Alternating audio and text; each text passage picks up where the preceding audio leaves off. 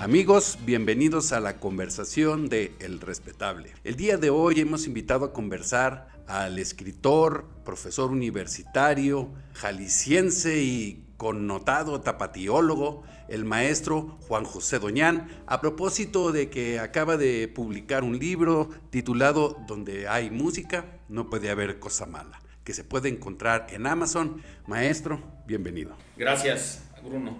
Encantado de estar aquí con ustedes.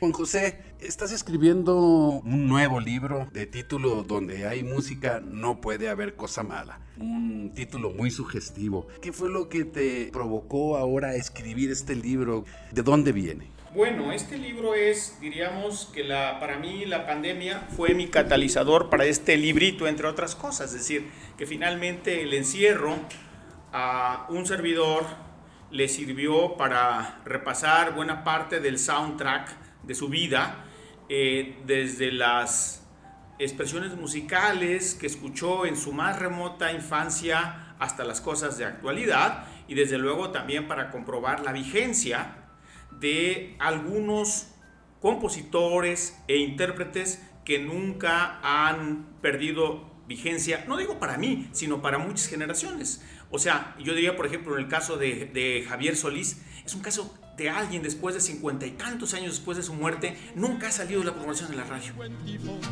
Por eso mismo agarro barco donde quiera, enamorar. En algún momento, a algunos alumnos del ITESO hice una experiencia notable.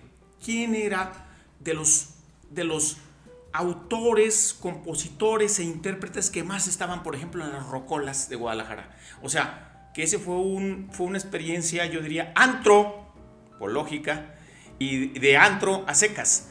Y entonces, bueno, como él, pues hay muchos otros casos en los cuales eh, la pregunta era, ¿por qué su permanencia? ¿Por qué, por ejemplo, tienen sentido para las nuevas generaciones? Porque desde luego los empresarios de la radio, pues no les ponen por, por algo. ¿O por qué, por ejemplo, eh, Discos Columbia de México, que luego devino en una cosa que se, que se, que se llamó eh, Sony Music, estaba siempre entre las mejores ventas incluido cuando existió, cuando estuvo vigente eh, eh, Vicente Fernández, al cual le falta pasar por el purgatorio después de muerto. Es decir, a ver, José Alfredo, Pedro Infante, Jorge Negrete, Javier Solís han pasado ya, diríamos, ya no están vigentes en vida como experiencias vitales, pero su, obra ahí está. Porque son ídolos. Sí. ¿Qué se necesitaba o por qué un cantante, un artista se convertía en un ídolo?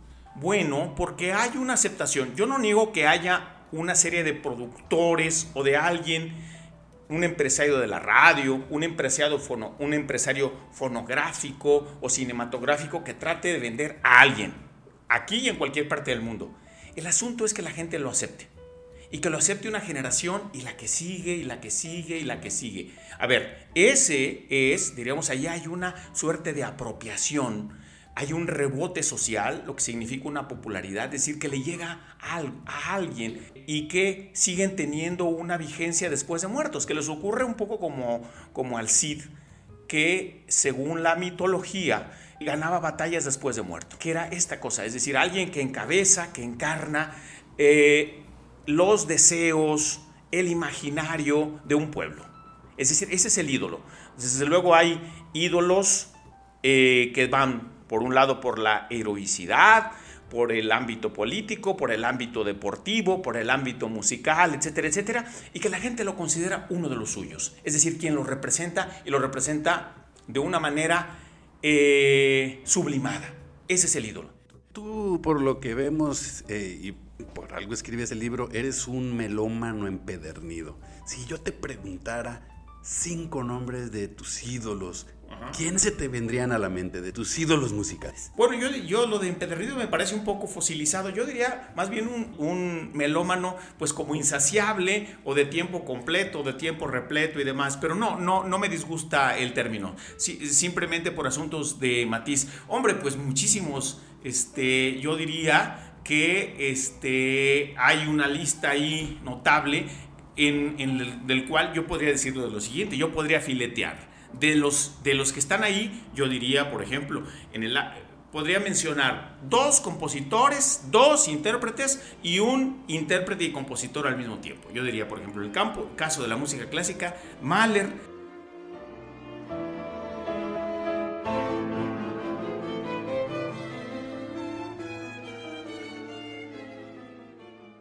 En el caso de la música popular, Agustín Lara. La mano sobre el corazón por el lado de compositores, aunque desde luego ambos fueron intérpretes.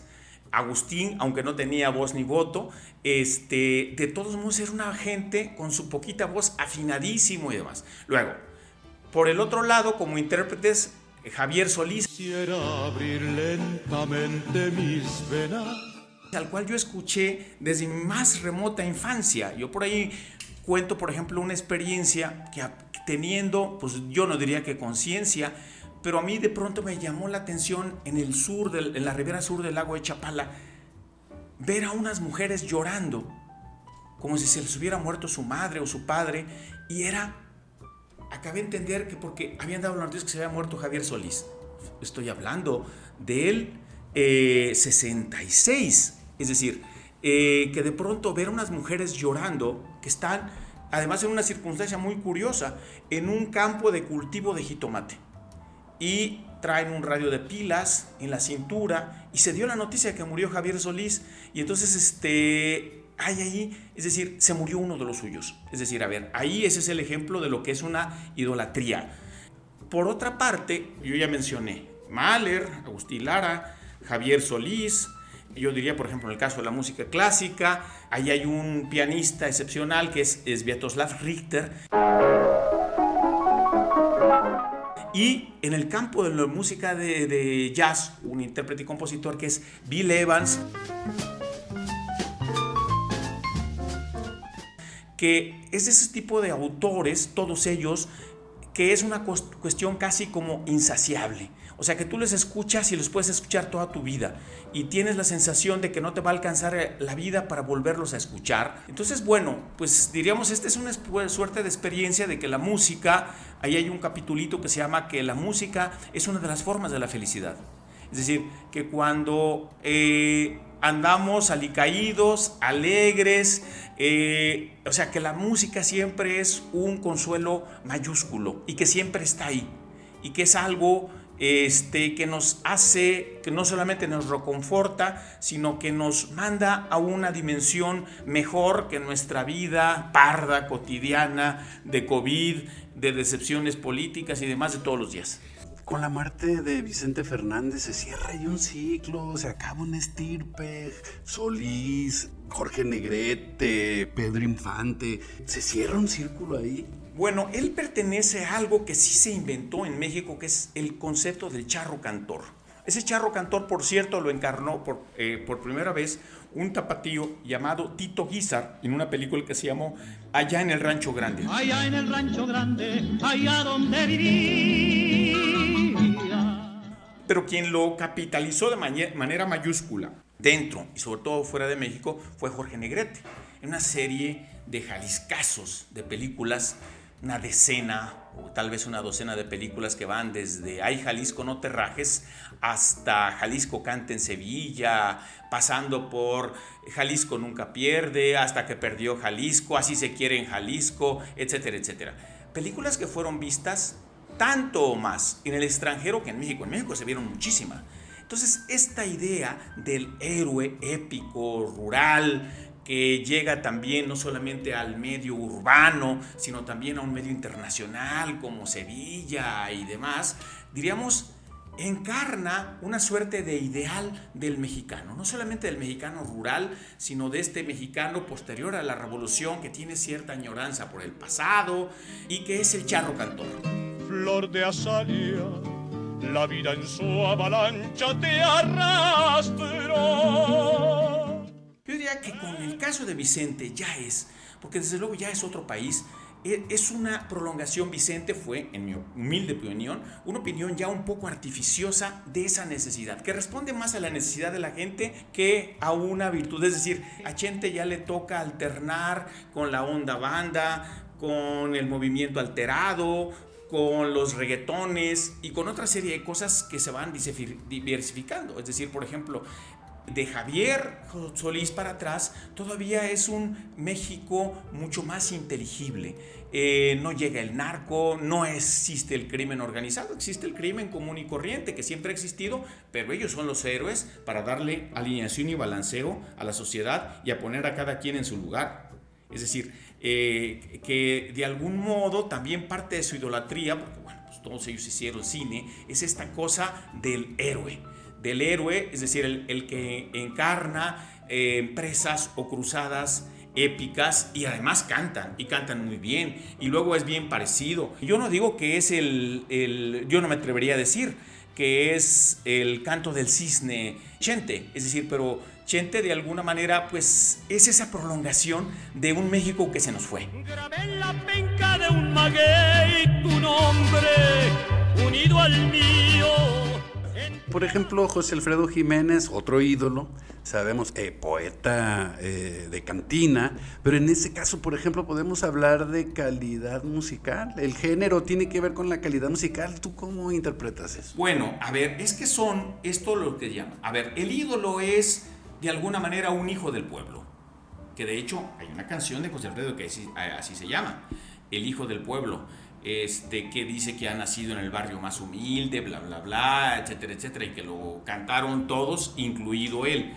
Por supuesto, es decir, a ver, eh, el, talento no depende de galones académicos, de credenciales eh, universitarias. Es decir, el talento es algo que se trae, se desarrolla, y José Alfredo encarna eso. José Alfredo nunca leyó, no sabía solfeo, todo era tarareado y sus versitos también eran este, de que él los tenía anotados en su libretita y luego le decía a Rubén Fuentes, que fue su arreglista, cómo sonaba la canción y desde luego ya la vestía, la arreglaba, la orquestaba, la instrumentaba alguien como Rubén Fuentes con el Mariachi Vargas, etcétera, etcétera.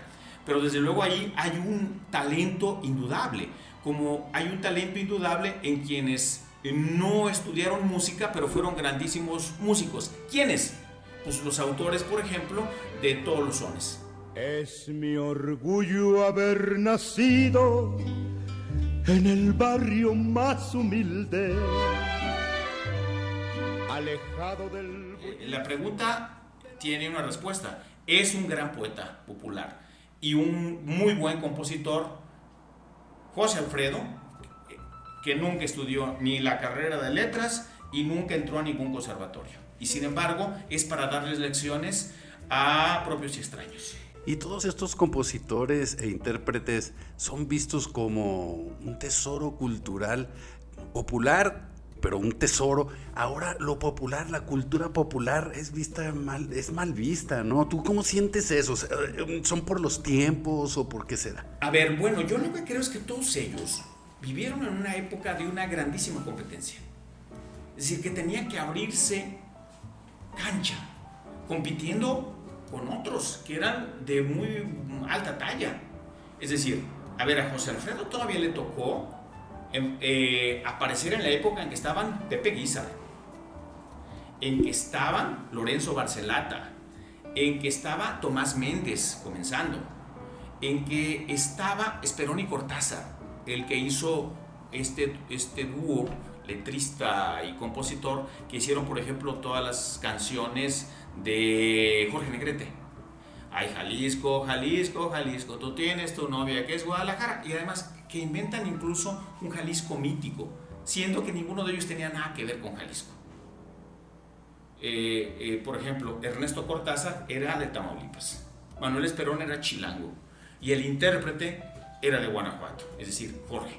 Y sin embargo crean en el imaginario popular, nacional e internacional, un México que cabe en un lugar llamado Jalisco, que solamente tiene dos zonas, que es una zona rural, que son los Altos de Jalisco, y una sola urbana, que es Guadalajara. Refleja el paso de las horas negras Maestro, pues Juan José, muchas gracias por permitirnos esta conversación. Eh, muy nos has ilustrado De verdad, ¿eh? muchas gracias. No, hombre, al contrario, el agradecido soy yo y les eh, reconozco su hospitalidad. Soy un calavera en el amor, me llamo Juan. Me llamo Juan. Me llamo Juan y soy el Juan más popular y tengo amores donde quiero.